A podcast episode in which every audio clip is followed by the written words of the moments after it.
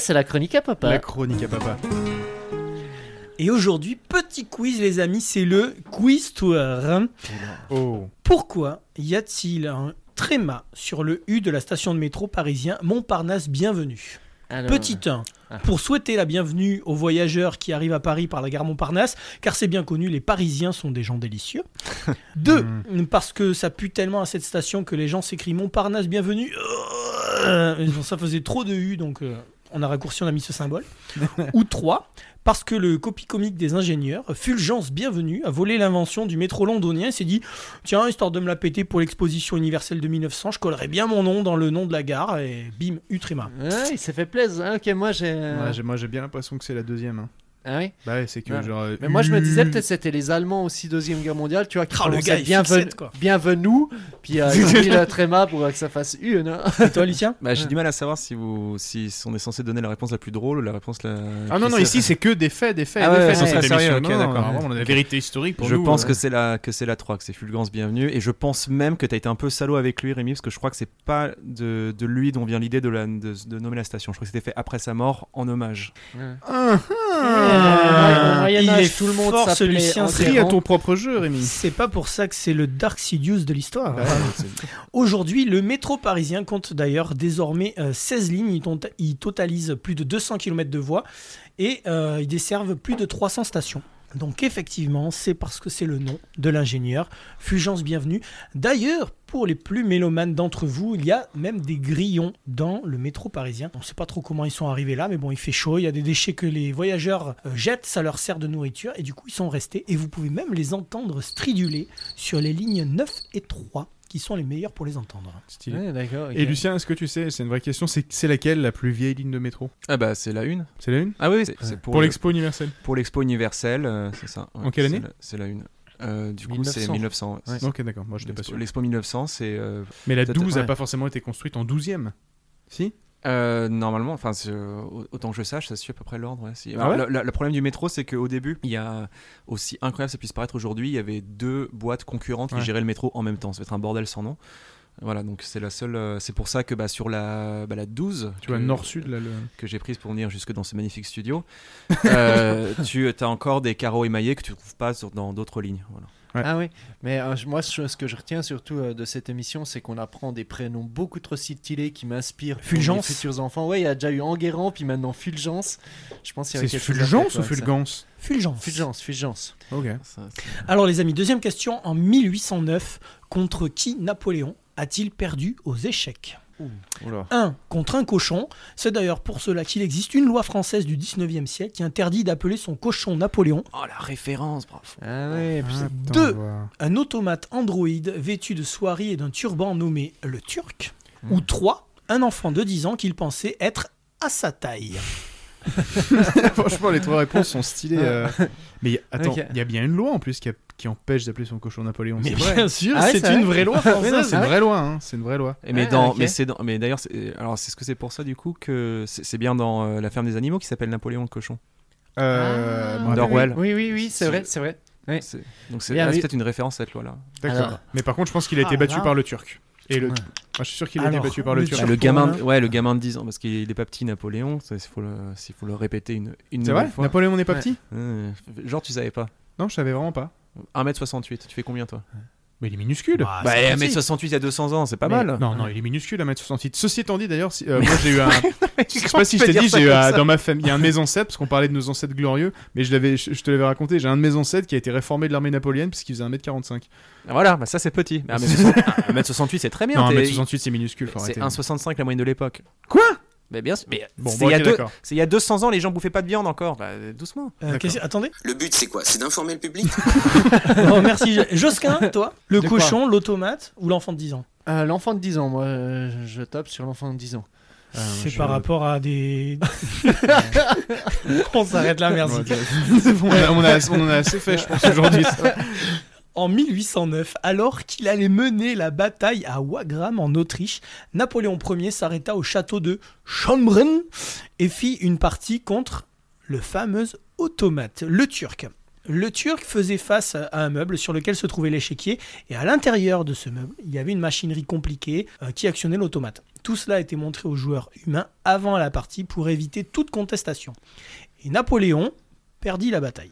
Ouais, mais c'est Vive peut-être dans nul ta que- gueule. qu'il était nul, Napoléon. non Comme il a eu les Hmm. boules de perdre aux échecs, bim, pour la, wa- la bataille de Wagram, euh, elle fut la plus meurtrière des batailles qui avaient lieu jusqu'alors et ne sera égalée ou dépassée que par les batailles de euh, Moscava et Leipzig. Et ce fut d'ailleurs une victoire française. Alors pour l'anecdote, qui va inspirer Franck Gastambide, c'est sûr, ce fameux Turc n'était autre qu'une supercherie, puisqu'un vrai joueur d'échecs de Eh. petite taille Ah là là. se cachait en fait sous un faux plancher de la commode du meuble. D'ailleurs, cette supercherie, elle a été révélée en 1834. Mais on retient quand même que Napoléon s'est fait défoncer par un nain caché sous un meuble. Ah, Ce qui devait J'avais être rare en entendu. plus, parce que je pense qu'il était bon aux échecs, Napoléon.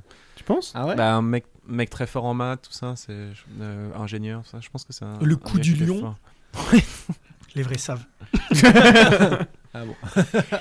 T'as encore un Trois- quiz Troisième Ah. question.